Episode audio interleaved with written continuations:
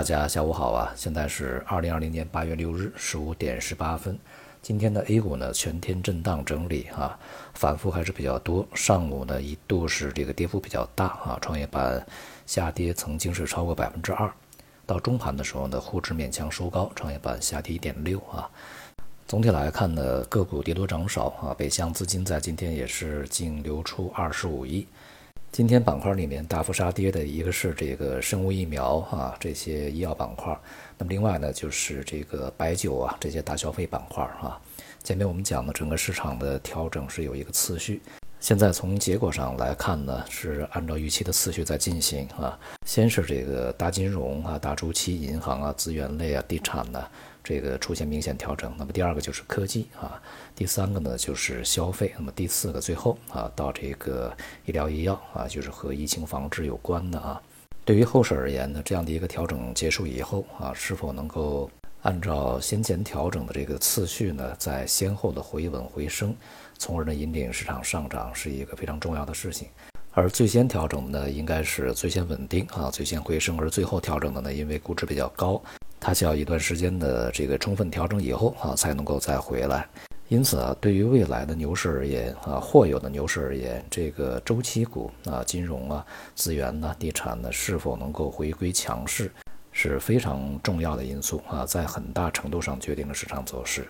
这是因为这个消费也好啊，科技也好，他们的这个想象空间呢，已经被呃很大程度上填充了。那么就必须啊依靠整个经济周期的这个回暖啊，才能够驱动牛市回来。而经济周期的回暖呢，一方面啊是本身国内的经济稳定啊，需求上升，那么同时呢，货币政策要去这个支持啊，这样呢才能带动啊整个这个周期行业的复苏啊，或者说我们称之为周期回归。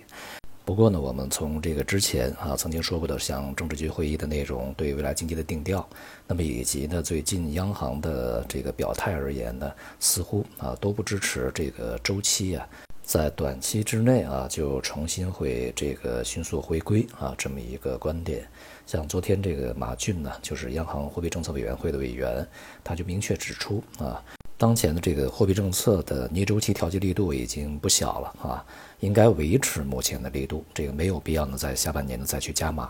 那么也就是说呢，这个降息降准在下半年年底之前都不会再发生啊。这样的一个表态呢，应该是呼应了之前啊央行的一些这个观点啊，以及呢像政治局会议所透露出来的一种对于未来经济的定调。首先呢是这个当前经济啊已经开始回稳啊，那么另外呢就是前期的逆周期的调节政策啊，尤其是一些超常规的这个刺激政策啊，它也产生了一些副作用，比如说啊这些资金呢又重新回到了房地产呢、股市啊，呃还有呢就是这个进行空转套利啊，那么这样的这个局面呢是有可能会加剧之前的一个不平衡啊，甚至呢会加剧之前已经存在的这个金融不稳定和风险。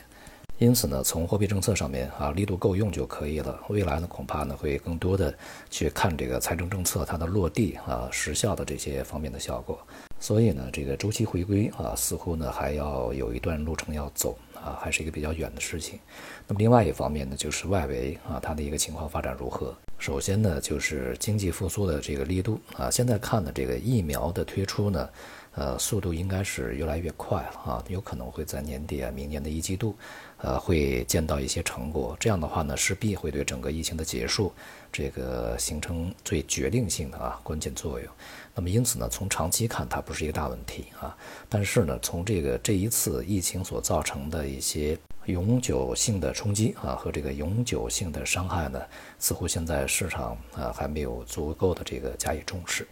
另外呢，就是大国之间的这个对抗和博弈啊，现在看起来呢，局面会越来越升级的，这个基本上是一个比较确定的事情啊。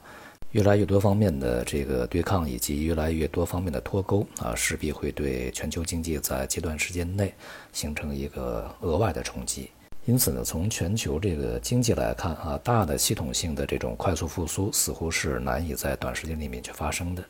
所以呢，对于市场而言啊，还是要从这个局部、从结构上啊，从个别的行业和板块上来去寻找相对比较安全和稳妥的机会啊。像今天这个军工板块又是再度的逞强啊，这个贵金属板块的表现也是不错。总的来说，这个在目前这个经济周期下面啊，它有一些长期的这个支持，同时呢，从题材也好，基本面上也好啊，目前的估值也好，都挑不出什么大毛病的这些板块啊，一直是需要去关注的。